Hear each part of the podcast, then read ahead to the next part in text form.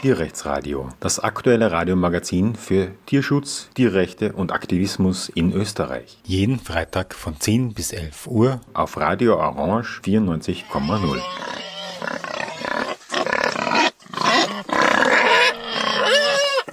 Ja, willkommen zum Tierrechtsradio. Vor wenigen Tagen ist in der Kronenzeitung eine Geschichte erschienen über äh, den Zustand ähm, von Affen, von Primaten, von Krallenaffen an einem Institut in Wien, das von der Uni Wien stammt, im dritten Bezirk. Und äh, dort gäbe es ähm, große Missstände, was die Haltung und den Umgang mit Tieren, diesen Tieren betrifft. Und insbesondere ginge es um Versuchsprimaten, die, an denen also Versuche stattfinden. Jetzt ist ähm, die Geschichte der Primatenversuche in Österreich schon eine längere. Ähm, seit den 70er Jahren gibt es ein, gab es, muss man sagen, ein Primatenzentrum ähm, von, für Tierversuche in Wien. Und da war es natürlich auch schon sehr bald Ziel von Tierschutzdemonstrationen und Protesten und Aktivitäten. Dieses Primatenzentrum wurde dann, glaube ich, Anfang der 90er Jahre nach Ort an der Donau verlegt.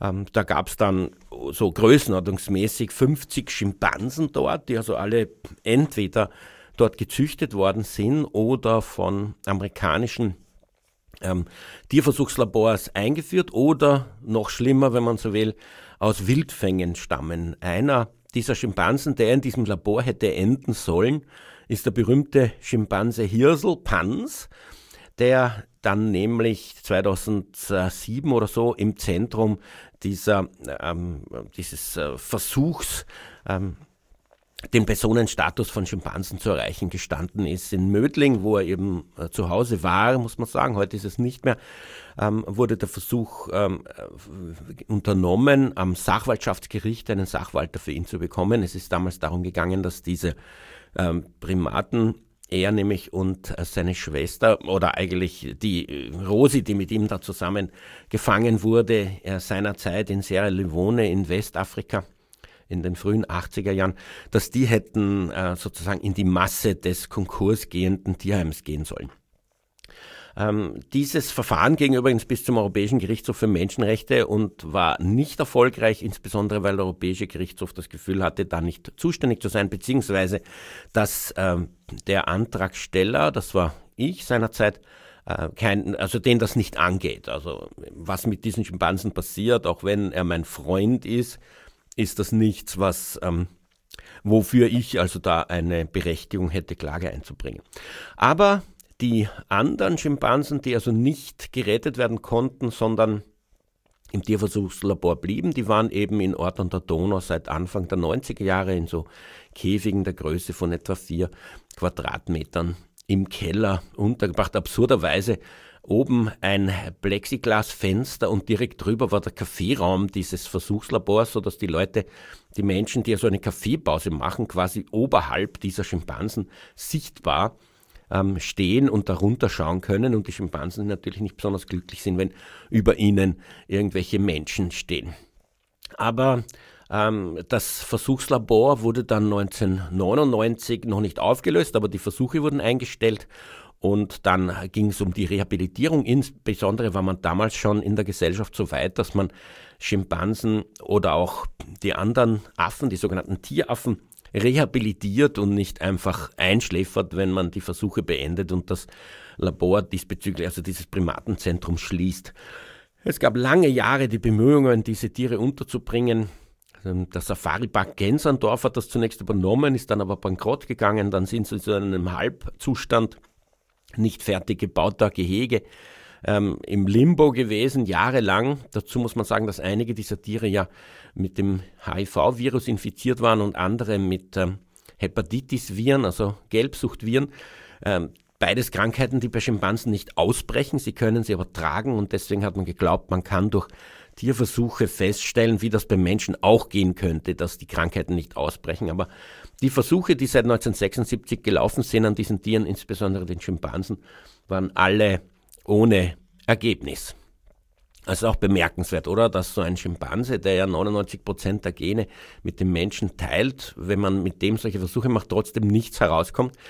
ähm, weil die Unterschiede dann doch bezüglich dieser Krankheiten zu groß sind. Ähm, sagt vielleicht auch etwas über die Übertragbarkeit von Tierversuchen, äh, von nichtmenschlichen Tieren auf Menschen aus. Jedenfalls sprang dann zum Glück ähm, das Gut Eiderbichel ein und jetzt haben sie tatsächlich die rehabilitierten Schimpansen, diese Außengehege, wo sie zum ersten Mal hinausgekommen sind und auch, ähm, sagen wir mal, Innengehege, die okay sind. Die Tieraffen wurden allerdings auf der Welt verteilt und sind irgendwo ähm, langsam verschwunden. Also das heißt, sie könnten jetzt auch in einer guten Haltung sein, aber ähm, klar ist mir jetzt nicht, wo die hin sind. Es war jedenfalls notwendig, sie irgendwo unterzubringen und da hat man dann nicht so genau hingeschaut.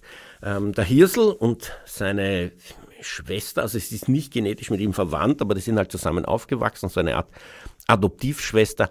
Die beiden sind in Stichting ab in den Niederlanden auf einer Schimpanseninsel.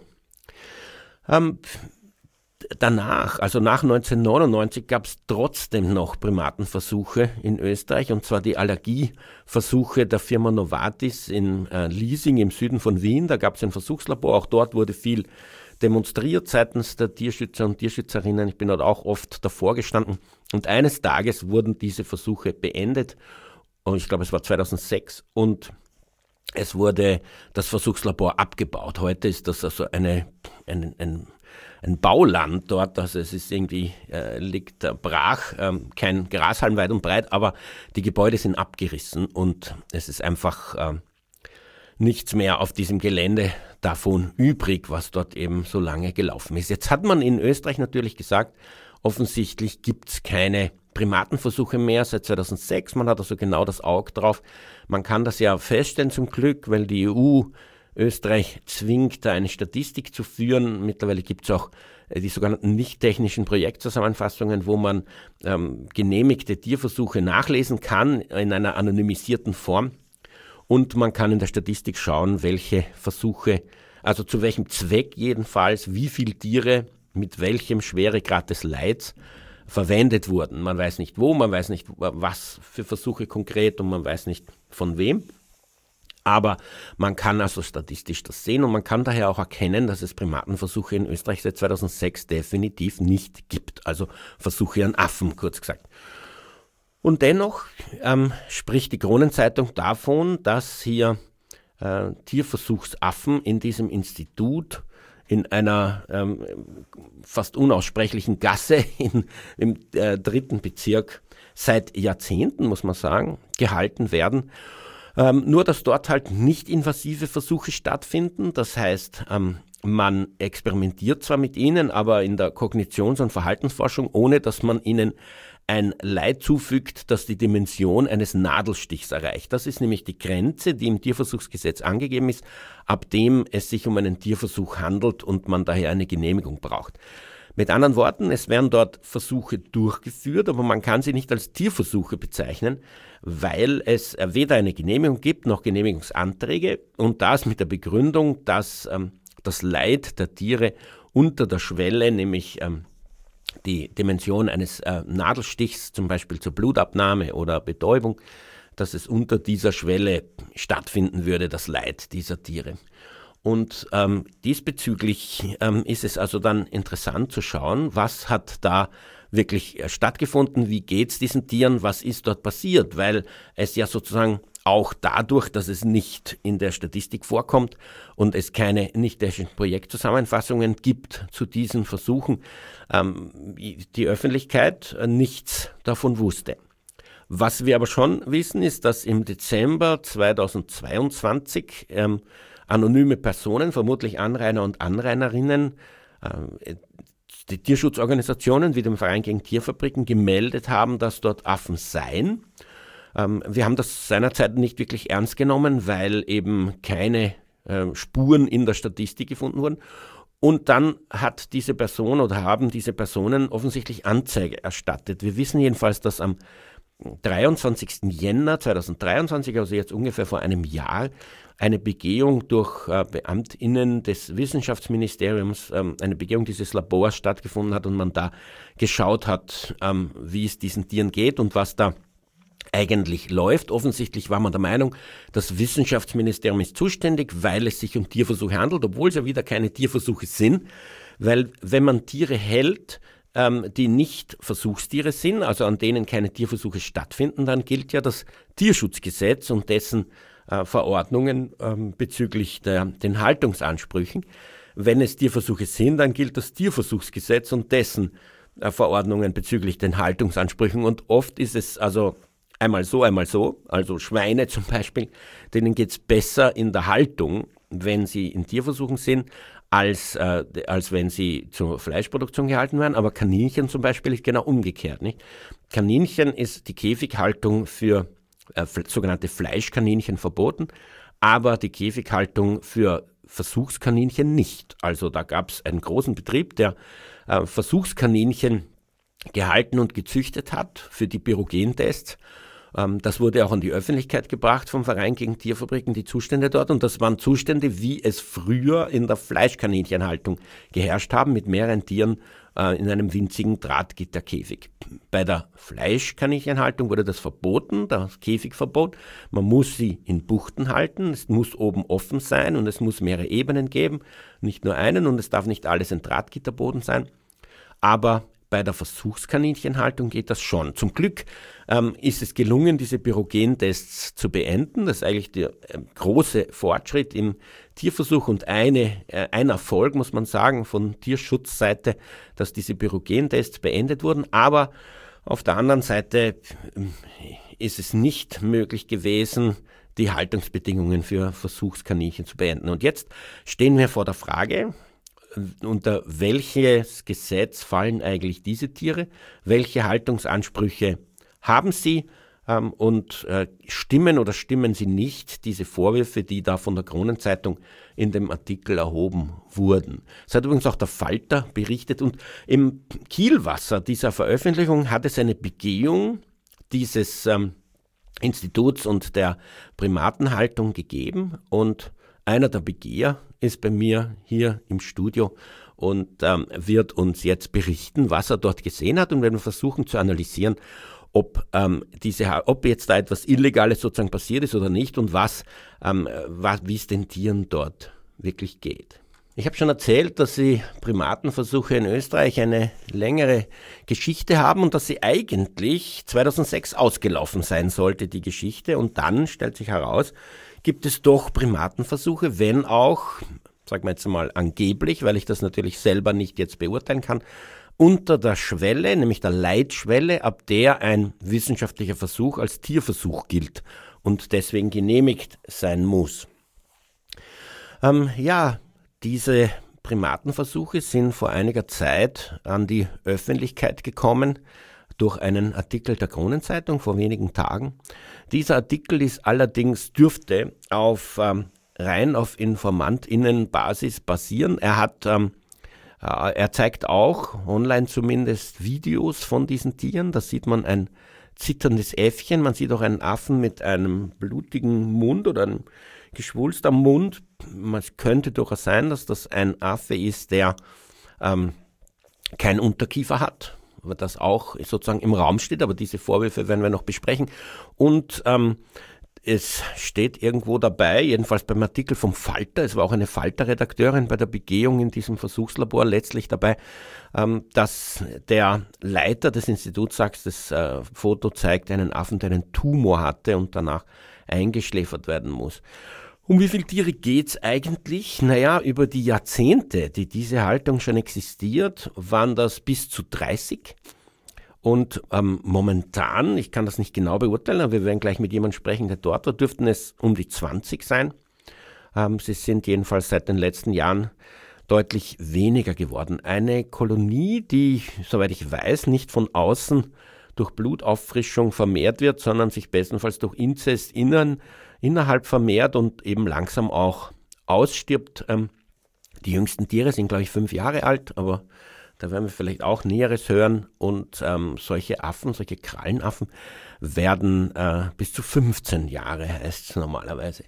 Ja, und jetzt habe ich den Georg hier im Studio, der bei dieser Begehung vor zwei Tagen, glaube ich, dabei war. Hallo und willkommen im Tierrechtsradio. Ja, danke für die Einladung. Ich muss sagen, es, ist ein, es war ein sehr schwerer Besuch am Mittwoch. Ich beschäftige mich ja sonst eher mit sogenannten Nutztieren oder mit Pelz oder mit Jagd, aber mit Tierversuchen noch nicht so. Also ich war da wirklich mehr als, als Mensch sozusagen, einfach als, als Tierschützer auch dort. Und ich glaube, man muss auch vorausschicken, wir tappen dann auch leider ziemlich im Dunkeln, weil die Informationslage einfach nicht so klar ist.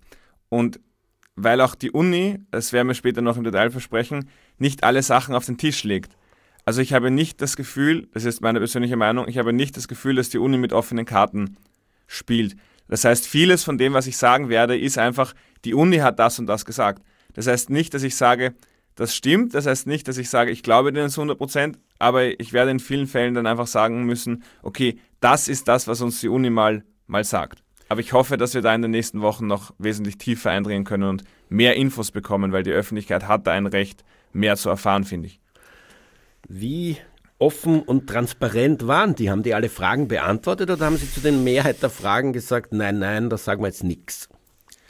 Also es war ein, ein Setting, dass eine Pressesprecherin der Uni Wien dabei war, eben die Megenten Fellner. Sie hatte auch einen sehr erfahrenen Tierarzt dabei, der auch also schon international... Fellner von der Kronenzeitung. Von der Kronenzeitung Sie hat auch einen sehr erfahrenen Tierarzt dabei, der schon auf der ganzen Welt unterwegs war, der schon sehr viel gesehen hatte. Dann war eben ich dabei und dann war von uns noch eine zweite Person dabei, die eben da auch einschlägiges Fachwissen auch hat. Und was mir von der ersten Sekunde angefallen ist, dass man uns hier eine, eine heile Welt äh, suggerieren will und dass scheinbar diese Pressesprecherin, diese PR-Person als Aufpasserin mitgeschickt wurde. Ähm, also so wie eine Art, weiß nicht, Informationsbeauftragte, sozusagen, aber es ist nicht wirklich ihr Anliegen, für Aufklärung zu sorgen, sondern ich hatte, ich persönlich hatte immer den Eindruck, ja, man, man, man will sich quasi über die Zeit retten. Also quasi wie ein, wie ein Fußballspiel, die Mannschaft führt mit 1 zu 0 und man will, dass möglichst schnell die Zeit vorbei ist und dass kein Tor mehr fällt.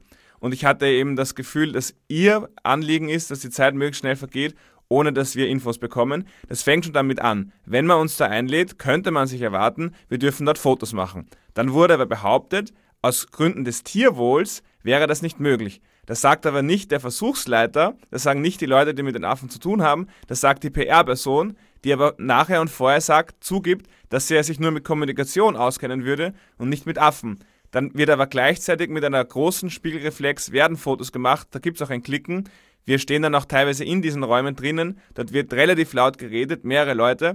Also ich persönlich sehe nicht ein, wieso das die Tiere nicht stressen soll, aber ein Handyfoto, das den Tieren ja gar nicht auffällt, ein Problem sein soll. Also da wurde aus meiner Sicht ganz klar das angebliche Tierwohl vorgeschickt, damit wir nicht unabhängige Fotos machen können. Und da muss man sich schon die Frage stellen, wieso erlaubt die Uni Wien nicht der Krone, nicht dem Falter, nicht dem Verein gegen die Fabriken, dort einfach selber Fotos zu machen, zum Beispiel.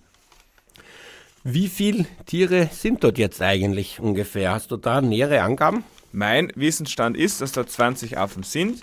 Wir haben nicht alle Affen gesehen. Wir haben zwei Räume gesehen und einen sogenannten Versuchsraum. Dieser Versuchsraum war völlig fensterlos, ein, ein kleiner Käfig in einem fensterlosen Raum. Und die zwei ja, Räume, wo die Affen sind, waren eben diese Käfige mit jeweils mehreren Affen drinnen. Wieso sagst du, ähm, du hast nicht alle gesehen? Gibt's, wieso weißt du oder glaubst du zu wissen, dass es mehr als zwei Räume Weil gibt? uns eben gesagt wurde, dass es 20 Affen gibt, aber wir nicht 20 Affen gesehen haben. D deshalb schließe ich, aber es war dann leider nicht mehr möglich, das zu klären, weil es, ähm, es ist sehr viel hin und her gegangen, es gab sehr viele Fragen. Deshalb war das jetzt kein Gespräch, wo man am Ende das Gefühl hat, ich weiß jetzt alles. Man hatte eher das Gefühl, ich habe jetzt noch mehr Fragen. Genau. Und aber warum hat man diesen dritten Raum nicht sehen dürfen? Das weiß ich leider nicht. Was, mir, was uns auch gesagt wurde, dass es diese Kolonie seit den 80ern gäbe und dass es mal 80 Affen gab. So wurde es uns gesagt, also zu der Anzahl der Affen. Und da kennst du dich wahrscheinlich besser aus. Ich persönlich frage mich halt, woher sind diese Tiere ursprünglich gekommen? Sind die aus Zoos gekommen? Waren das Wildfänge? Wie hat man in den 80ern agiert, wenn man solche Affen eingefangen hat? Das ist auch, finde ich, sollte man auch mal aufarbeiten, diese Geschichte der Tierversuche der Uni Wien. Die 80er Jahre sind 40 Jahre her. Diese Affen leben 15. Wo sind dazwischen die Jungtiere hergekommen? Also wie da jetzt genau die Nachzucht äh, passiert ist, weiß ich leider persönlich nicht. Es wurde uns nicht im Detail erklärt, wie jetzt über diese Zeit diese äh, Kolonie erhalten wurde. Was mir jetzt auffällt, ist, dass der Kronenzeitungsartikel äh, das sehr dramatisch darstellt. Der Artikel im Falter allerdings sagt, das war alles wunderbar und irgendwie wunderschön und ähm, diese Käfige waren auch nett mit irgendwelchen Ästen ausgestattet. Warum dieser Widerspruch? Weil die ja auf dem Video nicht zu sehen waren. Also auf dem Video, das die, die Krone hat, das man im Artikel sieht, sieht man das hier nicht. Und es wurde dann, äh, man kennt es vielleicht aus, aus Tierfabriken, wenn dann Medien eingeladen werden, wird es natürlich hergerichtet. Und ja, also deshalb ist es quasi, schaut es natürlich bei der Begehung anders aus als auf den Videos. Man würde sich von einer kritischen Falterjournalistin allerdings ein bisschen kritische Distanz erwarten, anstelle dass sie zu schwärmen anfängt, wenn dort ähm, Käfige sind oder Gehege mit, mit Ästen, die drin sind. Ich glaube, das ist ein bisschen das Problem in unserer Gesellschaft mit Autoritätspersonen. Bei MedizinerInnen spricht man ja oft von den Göttern in Weiß.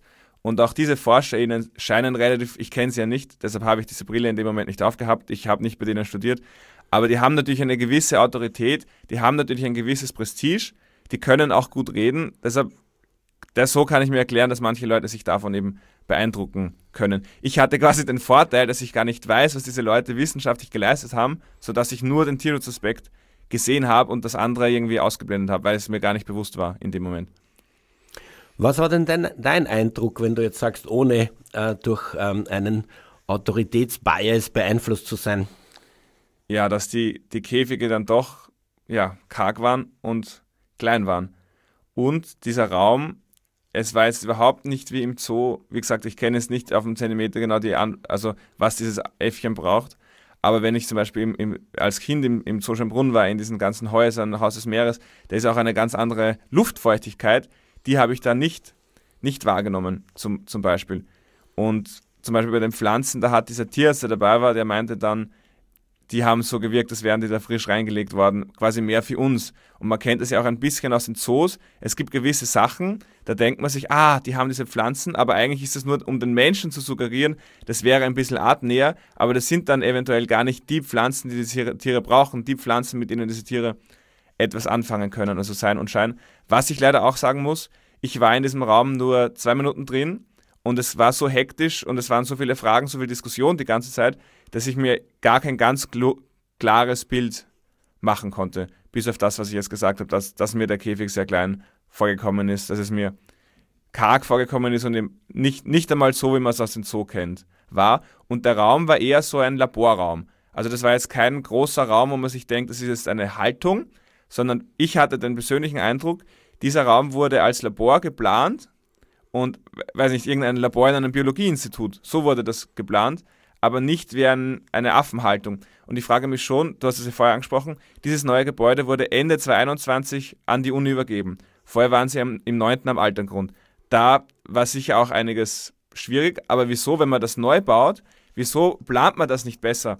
Wieso ja, berücksichtigt man das nicht? Wieso macht man dann wieder eine Art Provisorium, sozusagen, wenn man so etwas schon mal von neu auf, aufbaut? Das, das verstehe ich eben nicht. Es ist ja auch öffentliches Geld. Es ist, es ist unser Geld, was hier verwendet wurde. Das sind äquatoriale Affen. Die Frage ist, wie warm ist das dort, weil die werden wahrscheinlich eine große Wärme brauchen. Das, das ist eben die Frage. Und da, da ist eben die Frage, wie das dann war im Laufe der Haltung mit diesen Affen, äh, mit diesen Lampen. Wann hatten sie Lampen, wann hatten sie keine Lampen, wie viel Wärmelampen brauchen wie sie? Wie du dort warst, hatten sie schon welche. Mir persönlich ist es nicht aufgefallen, aber weil es so hektisch war, konnte ich nicht einmal das feststellen. Also, also wenn quasi das Ziel war, mir jetzt ein komplettes Bild zu vermitteln, ist es nicht gelungen, weil es eben leider so hektisch war. Jetzt sagst du, du warst nur wenige Minuten in diesem Raum. Das heißt, diese ganze Begehung war nur kurz, weil es waren ja nur zwei Räume. Der Großteil der Begehung war die Diskussion im Versuchsraum, wo keine Affen waren, und die Diskussion danach. Also der Großteil der Begehung war einfach, dass wir versucht haben, Fragen zu stellen und die Gegenseite halt geantwortet hat auf, auf ihre Weise. Ich bin mir ein bisschen vor Gericht, wie vor Gericht vorgekommen, wo man eben auch Fragen stellt, um die Wahrheit rauszuarbeiten, aber die andere Seite hat eben auch quasi Anwälte, die dazwischen gehen und so weiter. Was mir ein bisschen gefehlt hat, war quasi eine Art Richterin, die quasi den Prozess vorgibt, dass hier eine geordnete Wahrheitsfindung stattfindet. Aber natürlich war das auf Einladung der Uni, deshalb sind sie da gewissermaßen am längeren Hebel gesessen wir sind auch ziemlich abhängig davon irgendwie, was sie uns jetzt geben oder nicht. Es ging ganz viel um die Frage, Wie oft war jetzt der Tierarzt da? Wie schaut es aus mit Blutbefunden, Coduntersuchungen, CT-Scans? Und der Tierarzt meinte immer nur, er kann nur das rausgeben, was ihm, was ja, der Tierhalter, die Uni sagt. Die Uni hat sehr stark auf das Ministerium verwiesen. Also ich, ich bin sehr gespannt, wie viel man uns wirklich gibt, ob man uns nur das gibt, was man uns geben muss, oder ob der öffentliche Druck, ist auch durch den Krone-Bericht, äh, so groß ist, dass man uns dann doch, doch mehr gibt. Frage, es soll auf diesem Institut eine Reihe von anderen Tierarten geben, zum Beispiel Ratten und Tauben, mit denen man Verhaltens- und Kognitionsforschung macht. Ist das ähm, auch zu sehen gewesen? Ich weiß was von Meerschweinchen. Äh, die Kollegin war auch bei den Meerschweinchen. Ich war dann selber nicht bei den Meerschweinchen, weil es mir dann schon zu viel war und weil ich äh, dann eher noch weiterreden wollte mit den Leuten. Von anderen Tieren weiß ich persönlich nichts. Heißt natürlich nicht, dass die da nicht sind. Ein ähm, Aspekt, der scheinbar recht neu war und möglicherweise der Grund letztlich für die Anzeige im Dezember 22 ist das Außengehege. Ähm, es wurde offensichtlich da ein Außengehege gebaut, das in einem Kontakt zu diesen Gehegen innen ist, wo aber zumindest fünf Monate im Jahr eine Sperre ist, weil das eben äquatoriale Tiere sind und bei Kälte können die nicht raus. Dieses Außengehege dürfte draußen am Dach sein. Ähm, was ich so an Informationen bekommen habe, ist es auch überdacht. Also es gibt keine direkte Sonneneinstrahlung auf die Tiere. Aber äh, die Anzeige dürfte passiert sein von anonymen, also von, von AnrainerInnen, weil sie eben das Geschrei der Affen am Dach gehört haben. Habt ihr dieses Außengehege gesehen? Wurde das als Argument gebracht, dass die Haltung eh tiergerecht sei? Mir wurde das, uns wurde das Außengehege nicht gezeigt. Ich, ich weiß gar nicht, wie das aussieht. Ich habe es nicht gesehen. Wir haben nur zwei Innengehege gesehen und den Versuchsraum. Dann ist es so, dass, dass einer der Verantwortlichen hier meinte, naja, wenn wir jetzt diskutieren über die, die Größe, die Gehegegröße, müsse man ja auch die Größe des Versuchskäfigs berücksichtigen. Dann wurde aber gleich von den Kolleginnen und auch von der Pressesprecherin gebremst, nein, nein, das sehen wir eh nicht so und wir sehen das auch nicht so, dass man das dazu rechnen kann, diesen kleinen äh, Versuchskäfig. Also Versuch heißt in dem Fall, sie sind irgendwelchen Reizen ausgesetzt und drücken dann auf irgendwelche Knöpfe und bekommen dann Belohnungen, also Verhaltensforschung. Ja, da gab es äh, eine Veröffentlichung kürzlich, wo der ein Co-Autor ist, der Institutsleiter, wo es darum geht, ähm, die Frage zu beantworten, wenn ein Affe einen anderen sieht, der einen gewissen emotionalen Zustand hat, ob der diesen Zustand auch übernimmt, ob so ein emotionaler Zustand ansteckend ist, was eben immer auf Spiegelneuronen hindeutet oder eben nicht. Also solche Versuche finden da offensichtlich statt. Da gibt man jemandem einem dieser Tiere positive oder negative Reize und ein Beobachtertier sieht diese Reize nicht, sieht nur die Reaktion des ähm, Tieres, den, den, nennen sie Demonstrator.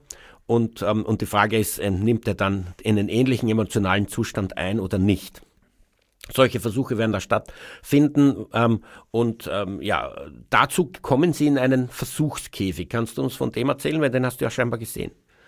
Genau, scheinbar sind nicht alle Versuche in dem Versuchskäfig, aber es gibt auch Versuche, die in dem sind. Und da gibt es sogenannte Laufgänge, diese Affen sind ja recht klein, wo sie dann quasi von dem Raum, wo sie gehalten werden, dann rübergehen in diesen, diesen Raum und da wird dann mit, mit Klappen gearbeitet. Also da wird, ja, wird dann die Klappe aufgemacht, dann die Klappe zugemacht. Uns wurde dann geschildert, diese Affen äh, würden nicht gezwungen werden, man hätte sie habituiert, dass sie quasi von, von selber kommen. Das lässt sich jetzt von mir leider nicht bis äh, unabhängig beurteilen. Wie groß sind die Tiere? Du hast gesagt, äh, die sind klein ich weiß nicht, ich würde es jetzt gerne zeigen mit meinen Händen, aber weiß nicht, wie man das. 20, 30 Zentimeter. Ja, also wirklich. Man soll natürlich immer aufpassen, Tiere nicht zu verniedlichen, aber es sind wirklich quasi Äffchen sozusagen. Es sind wirklich kleine, kleine Laufgänge. Wie groß ist der Versuchskäfig? Circa so groß wie das Fenster, durch das ich dich gerade anschaue. Ja, das ist aber schon groß. Das ist 1,20 Meter mal, ein, also nein, 1,20 Meter 50, 1,40 Meter mal 1,10 Meter, sage ich. Ja, dadurch, dass wir jetzt eben kein, kein Foto machen konnten, ist es, ist es auch schwierig. Also ich hoffe, dass wir die Fotos noch bekommen. Ich bin sehr gespannt, wie viel man dann an, erkennt auf diesen Fotos von der Uni. Ja. Jetzt, was sagst du zu dem Argument, dass dort die äh, Verordnungen zur Haltung von Versuchstieren anzuwenden sind, anstelle die Verordnungen zur Haltung von Tieren laut Tierschutzgesetz, zumal mit diesen Tieren ja keine Versuche stattfinden. Mir kommt das vor, als ob jemand sagt, ich ähm, halte zum Spaß für mich ähm, halt im Versuchslabor irgendwelche Tiere, die, mit denen ich mich äh, beschäftige. Aber weil sie im Versuchslabor sind, gelten die Haltungsbedingungen für äh, für Tierversuche, obwohl ich mit ihnen überhaupt keine Tierversuche mache. Weil rein rechtlich ist das kein Tierversuch, was da abläuft. Und daher die Frage, warum das unter das Tierversuchsgesetz fallen soll. Ich habe hier den Eindruck, dass man hier quasi sich die Rosinen rauspickt. Man will einerseits kein Tierversuch sein, weil dann müsste man, da kennt sich natürlich viel besser aus, müsste man das beantragen, müsste, ja, das gibt es einen Kriterienkatalog, der eh außer Kraft ist, das will man nicht sein. Aber wenn es um die Haltung geht, will man dann keine Tierhaltung sein, weil dann hätte man ja, ja höhere Auflagen. Dann wäre wär man eine gewerbliche Tierhaltung, würde durch die MA 60 kontrolliert. Die Tierschutzombudsstelle hätte dort Akteneinsicht, könnte auch Rechtsmittel einlegen und die, die Tierschutzombudsstelle ist ja die Kontrolle der Kontrolle. Aber wenn ich das jetzt ins Tierversuchsgesetz verlagere, ist das Ministerium zuständig und die Kontrolle der Kontrolle ist weg und es sind niedrigere Ansprüche. Also mein Eindruck ist, dass man hier ja, sich da reingerettet hat in diese niedrigeren Standards. Ein bisschen so wie bei dieser Pyrogenhaltung von den Kaninchen in Natschbach, wo man ja auch gesagt hat, die Haltung dieser Tierversuchskaninchen wäre schon Teil des Tierversuchs und deshalb fällt es schon unter das Tierversuchsgesetz, obwohl ja die Käfighaltung von Kaninchen eigentlich verboten ist. Also das ist für mich so eine Standardunterlaufung, so, so wirkt das für mich. Ja, der, die Tierschutzombudspersonen, könnte ich vielleicht da kurz in die Vergangenheit ja. blicken, die haben wir ähm, 2005 geschafft, dass sie eingeführt wurden. Wir haben damals für, Jahre Tieranwaltschaften gefordert, weil es eben ein Vollzugsdefizit gab.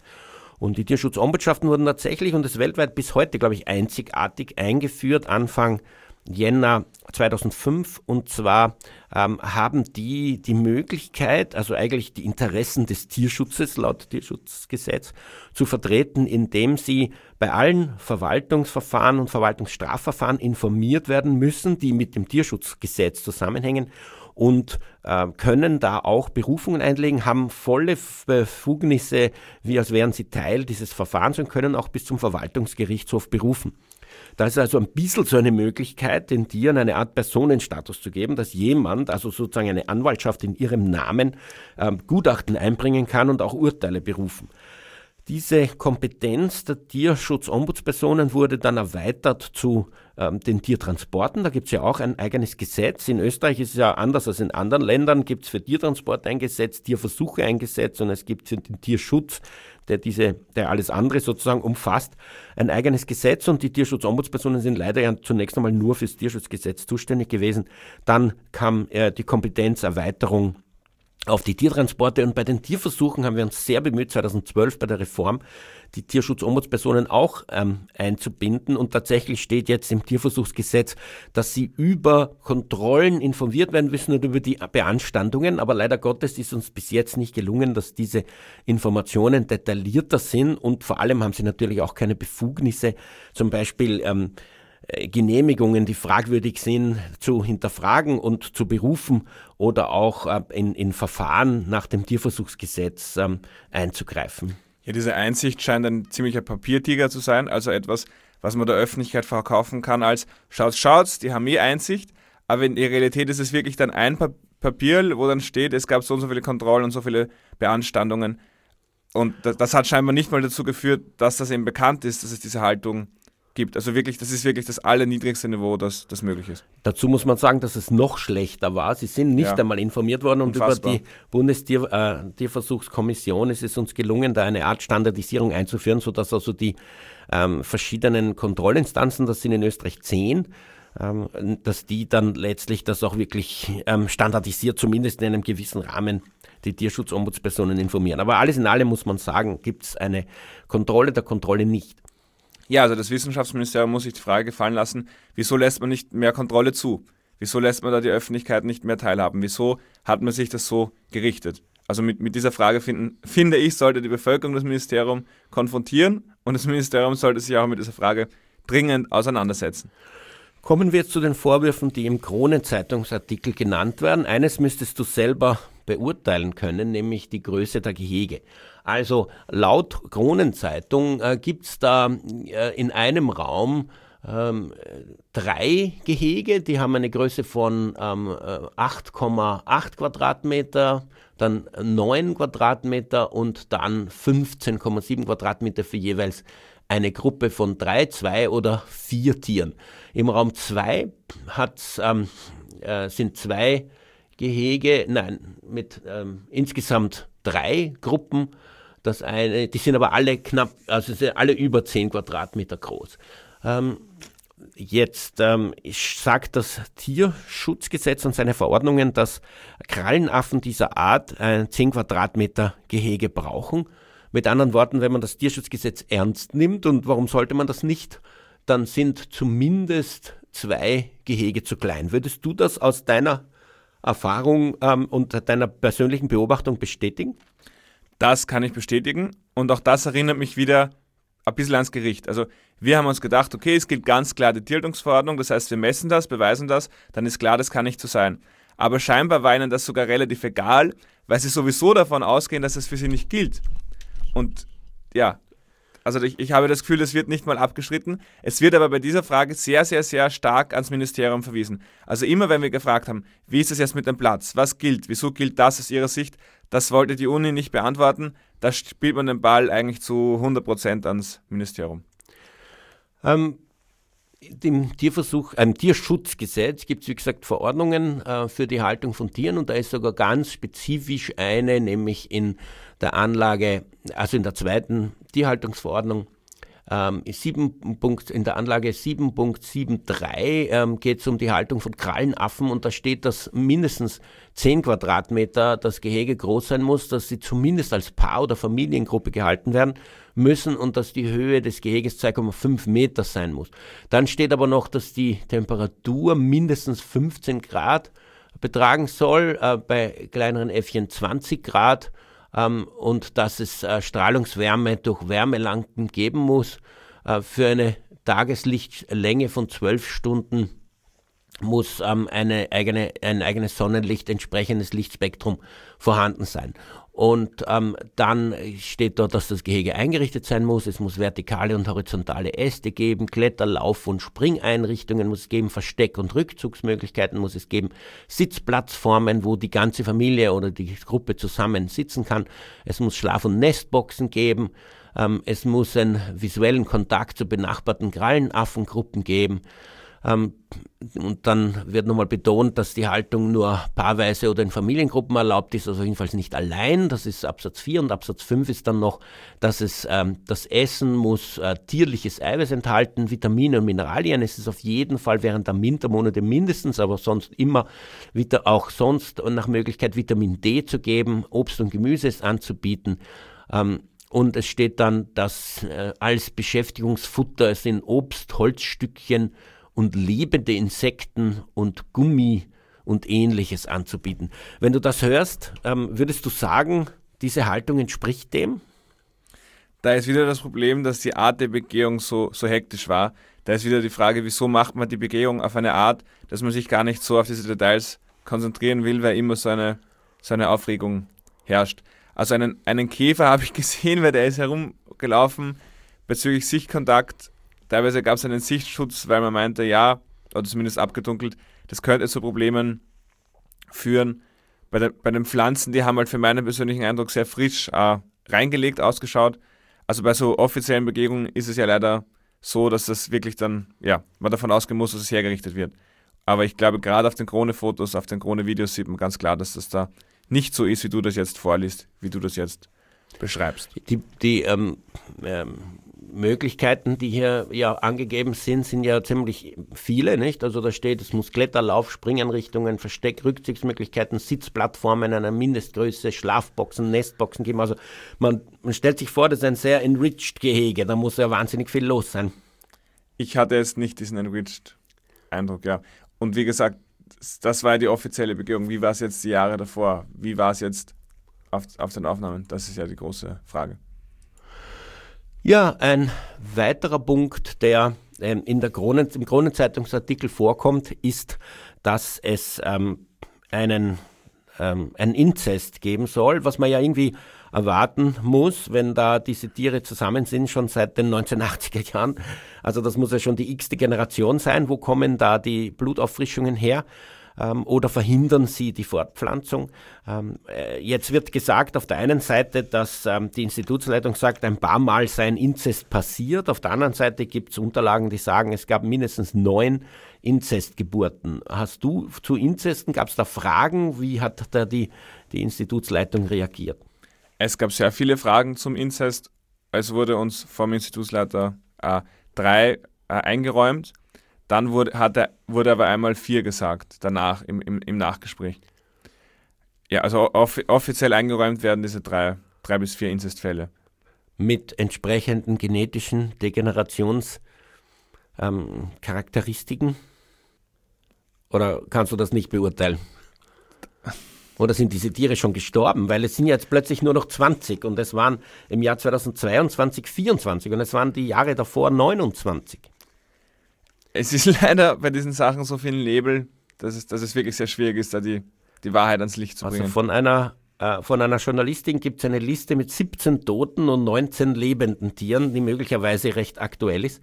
Also sie sterben jedenfalls, es kann natürlich auch im Altersschwäche sein, aber die jüngsten Tiere sind, glaube ich, fünf Jahre. Was ich schon noch sagen kann, das hat man uns auch bestätigt, dass es Vasektomierungen gab, aber die dann scheinbar nicht funktioniert haben. Da muss man sich schon die Frage stellen, auf welchem Level wird hier gearbeitet, dass hier immer, dass das hier, dass das scheinbar passiert ist, dass hier vasektomiert wird und dann kommt es trotzdem zu diesen Vermehrungen. Das hat, das wurde eingeräumt und das hat mich schon irgendwie fassungslos zurückgelassen. Ein weiterer Vorwurf ist, diese Tiere sind ähm, äquatoriale Tiere, sie können nicht selber ähm, ausreichend Vitamin D produzieren, weil sie nicht in der Sonne sind.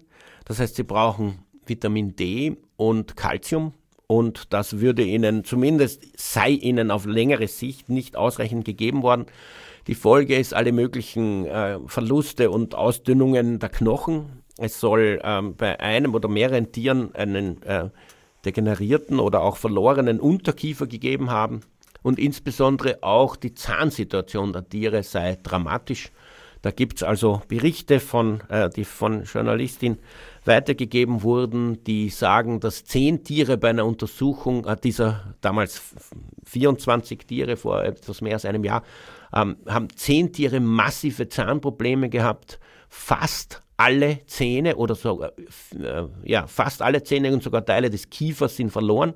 Und ähm, da werden angeführt 1, 2, 3, 4, 5, 6, 7, 8, 9, 10 Namen dieser Tiere plus eine chronische Darmentzündung. Bei acht weiteren Tieren war eine zahnärztliche Intervention erforderlich. Mindestens ein Zahn äh, von jedem Tier musste entfernt werden. Viele hatten Zahnfleischentzündungen. Auch da sind eine Reihe von Namen angegeben. Und nur bei ähm, den restlichen fünf Tieren war keine Behandlung notwendig. Aber es äh, sei trotzdem zu Symptomen gekommen, ähm, die aber nicht durch ein CT objektiviert worden sind. Was hat jetzt die Institutsleitung zu dem Vorwurf gesagt, dass bei manchen Tieren der Kiefer fehlt oder dass es so riesige Zahnprobleme gibt? Ja, das ist jetzt wieder nur das, was die Uni sagt. Ähm, es wurde eigentlich fast alles aufs Alter geschoben. Also die, die Uni behauptet, es, es liegt am Alter der Tiere und da sei das normal. Das ist die Behauptung der Uni. Sie sagt auch, dass die Tiere, die ganz offensichtlich Probleme haben, die man in den Videos sieht, dass die auch nicht mehr leben. Es ist natürlich keine, ja, wie sagt man das, keine Entschuldigung, es ist kein Gegenargument, aber so wurde uns das, uns, wurde uns das gesagt. Naja, wenn man von einem, äh, von einer Gruppe von 24 Tieren bei der Hälfte massive Zahnprobleme hat, wo fast alle Zähne weg sind und sogar Teile des Kiefers oder der gesamte Unterkiefer und bei acht weiteren Tieren zumindest ein Zahn entfernt werden musste, dann ist das zumindest einmal alarmierend. Also entweder ähm, die sind falsch ernährt oder sie sind ähm, genetisch, haben sie Probleme oder irgendetwas stimmt jedenfalls nicht an der Haltung, weil ähm, alle, fast alle Zähne entfernen, das ist schon ein Drama. Ich kann nur sagen, dass die Uni bei Weitem nicht so in dieses Detail gegangen ist. Man, also man hat gesagt, es ist am Alter, man hat aber sonst nichts nichts gesagt zu dem Thema. Also das, was du sagst, ist wesentlich detaillierter als das, was uns die Uni gesagt hat. es scheint jedenfalls auch, oder es ist so, dass ein Röntgenbild vorliegt, wo man sieht, dass der Unterkiefer fehlt. Also so etwas gibt es auch. Ähm, auch das wurde uns nicht gezeigt. Das wird sich noch klären, ob sie uns das schicken. Oder ob sie es der Krone zumindest schicken, ja.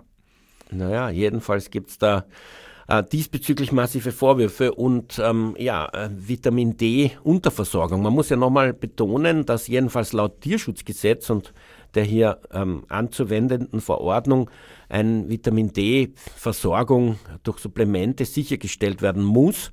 Und die Behauptung ist jedenfalls, dass das in diesem Fall, also bei, diesen, bei dieser Haltung nicht passiert, was einen äh, irgendwie auch entsetzt, dass also diese Tiere seit Jahrzehnten dort für Verhaltensforschung verwendet werden, aber derartig also so wie es jetzt einmal wirkt, vernachlässigt und ähm, ja und ähm, in ihrem Problemen allein gelassen werden, weil da kann ja dann eigentlich keine vernünftige Verhaltensforschung möglich sein, würde man denken, oder?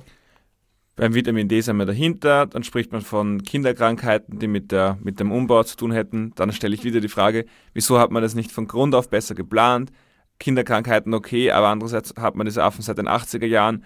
Also irgendwie jetzt so zu tun, als wäre das jetzt völlig neu und man müsste erst einmal rausfinden, was diese Affen bräuchten, das kommt mir schon absurd vor. Man würde ja meinen, das sind hochdekorierte Biologinnen, das sind die Menschen, die am besten wissen, was diese Affen brauchen. Die müssen das jetzt nicht erst durch Versuch und Irrtum feststellen. Das, das ist schon irgendwie erschreckend eigentlich. Ja, und dann ähm, gibt es noch diesen Vorwurf einer, eines ähm, Erfrierens, einer, äh, einer ja, ähm, was die Temperaturverhältnisse betrifft, ähm, unterversorgten Individuum.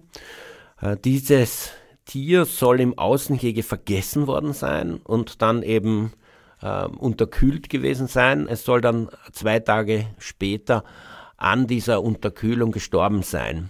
Hat das, ähm, war das in irgendeiner Form Thema bei dieser Begehung? Das wurde in keinster Weise erwähnt. Also das wurde nicht einmal mit einem einzigen Wort erwähnt. Wurde gefragt danach oder war das den äh, Begeherinnen, also seitens der Kronenzeitung jetzt zunächst einmal nicht bewusst? Das wurde nicht gefragt. Ja, ähm, Vorwürfe dieser Art ähm, haben sich also hier diesbezüglich angesammelt. Ähm, es gab auch Anzeigen, soweit ich weiß, bezüglich der Haltung. Man hört aber nichts, weil es ja kein Informationsfreiheitsgesetz gibt. Allerdings wurde das vor ein paar Tagen beschlossen im Parlament, soll aber erst im Jahre Schnee. Mitte 2025. Mitte 2025 in Kraft treten. Die Frage ist, ob man dann noch ähm, zu solchen Fällen wie diesen, die ja dann doch schon Jahre zurückliegen, ob man da noch Informationen bekommt oder ob die einem das überhaupt dann geben müssen. Weil, wie, wie sich bei solchen Dingen immer zeigt, braucht es Monate oder Jahre oder Jahrzehnte, bis sich das so einspielt, dass man tatsächlich in, im Sinne des Gesetzgebers oder der Gesetzgeberin auch diese Informationen erhält. Ich denke zum Beispiel an die sogenannten nicht technischen Projektzusammenfassungen, die für jeden Tierversuch öffentlich gemacht werden müssen. Und ursprünglich war das ähm, vollkommen lächerlich, was diese ähm, Tierexperimentatorinnen da hineingeschrieben haben. Sie haben sich offensichtlich darüber belustigt und haben also äh, gar nichts ausgesagt. Zum Beispiel zur Frage, ähm, was, äh, was sie zum Tierleid sagen, haben sie da geschrieben, es gibt keins. Oder sie haben geschrieben, leiden tun die Menschen, wenn wir keinen Versuch machen oder sowas. Also man merkt schon in der Art der Wortwahl, dass man sich darüber belustigt oder vielleicht auch geärgert hat, dass man solche Projektzusammenfassungen schreiben muss. Mittlerweile gibt's äh, Formulare, wo also die ganzen Fragen konkret ähm, drinstehen und wo also wirklich detaillierte Informationen da sind. Also man kann heute über alle Tierversuche, die in Österreich genehmigt sind, ziemlich genau nachlesen und relativ zeitnah, also ich würde sagen drei, vier Monate nach Genehmigung, kann man nachlesen, ähm, was äh, die Experimentatorinnen da konkret machen. Man weiß zwar nicht wer und wo, aber man weiß ähm, die Methode, man weiß wie viele Tiere, man weiß welches Leid ihnen zugefügt wird. Also da gibt es mittlerweile jetzt doch eine Transparenz. Allerdings, wir sind jetzt zwölf Jahre nachdem ähm, der Beschluss gefasst wurde, dass es solche nicht technischen Projektzusammenfassungen geben muss. Und das hat lange gebraucht. Also beim ähm, Informationsfreiheitsgesetz wird es vermutlich auch eine Zeit lang brauchen. Was ähm, war jemand vom Wissenschaftsministerium eigentlich dabei? Also irgendjemand, der ähm, eigentlich für die Kontrollen zuständig war? Wie, wie, wie sehr wurde dort davon gesprochen, dass die Kontrollen eh in Ordnung sind und dass da immer wieder kontrolliert wurde? Es gab scheinbar am, am Freitag eine Begehung. Es wurde ja die Uni natürlich angefragt und mit den Vorwürfen kon äh, konfrontiert, wie das journalistisch nötig ist. Dann gab es am Freitag vor einer Woche diese Begehung.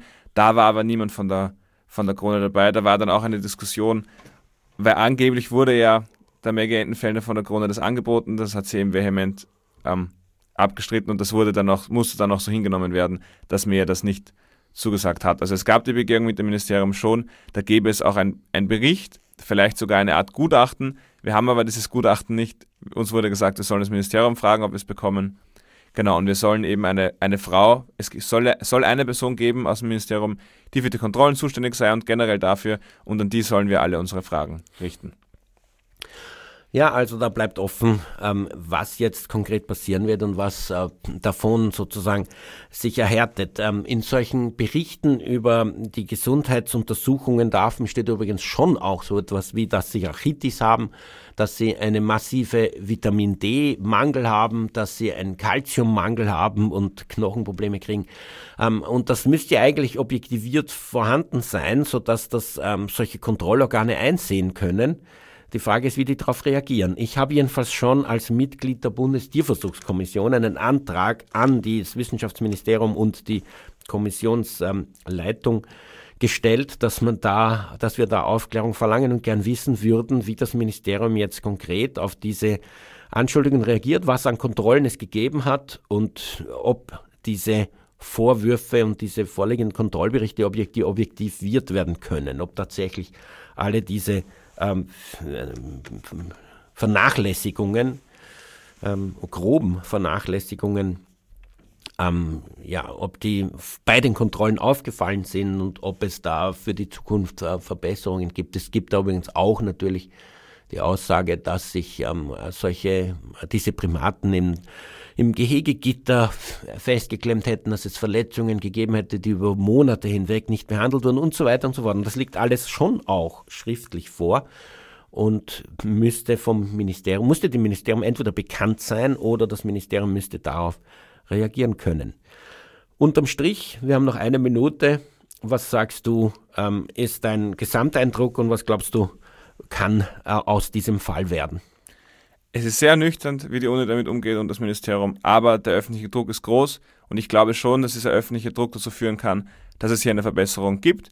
Ich kann alle dazu aufrufen, wenn euch solche Missstände bekannt sind, meldet euch vertraulich an den VGD. Wir gehen äh, seriös mit solchen Sachen um. Genau. Weil nur durch Leute, die mutig sind und sich sowas trauen zu sagen, kann sowas an die Öffentlichkeit gelangen und nur dann kann es auch Verbesserungen für die Tiere geben. Und wir müssen jetzt den öffentlichen Schwung nutzen, damit auch wirklich das ernst genommen wird seitens der Kontrollorgane. Vielen Dank für den Besuch im Studio. Für die Sendung verantwortlich Martin Balluch. Tierrechtsradio, das aktuelle Radiomagazin für Tierschutz, Tierrechte und Aktivismus in Österreich. Jeden Freitag von 10 bis 11 Uhr auf Radio Orange 94,0.